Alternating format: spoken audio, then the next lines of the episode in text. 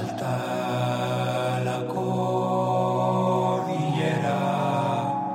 se oyen cientos de voces ahí fuera. Muy buenas, soy Luis Sierra, seminarista, y me encanta que celebremos juntos el comienzo de la tercera temporada de Tres Minutos contigo. Estos meses hemos podido reflexionar sobre nuestros comienzos para empezar de nuevo con la misma ilusión o más, acompañados en esta ocasión del nuevo temazo de Club del Río con Rufus T. Farfly, El Filo. Hoy decimos por tercer año consecutivo, ahora comienzo, como el libro de Jesús Urteaga. Esa es la razón por la que tenemos el honor de hablar de la resiliencia con Juan María Ruiz de Temiño. Hola Juan, bienvenido. Hola Luis, un placer.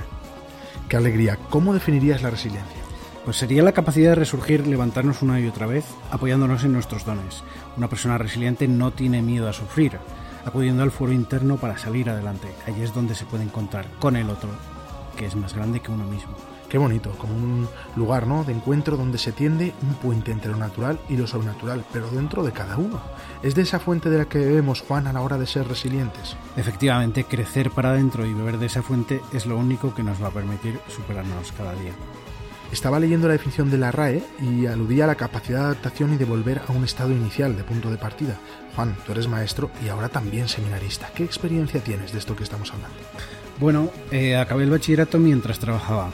Viajé por Europa, estudié doblaje idiomas y me reinventé a los 25 años y empecé magisterio. Allí conocí el coro inclusivo Canta Tutti, donde encontré personas resilientes que luchaban a diario con su diversidad funcional.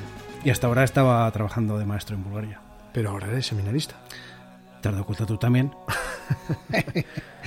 Estuvimos juntos en la Nación Europea de Jóvenes, tú lo sabes bien, y ahora estoy aquí en el seminario.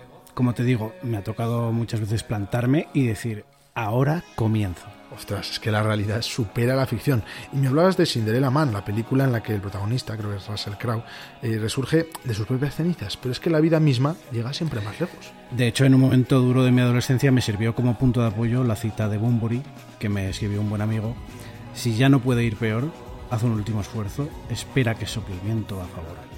Luego, además, yo personalmente creo que ese viento viene de lo alto.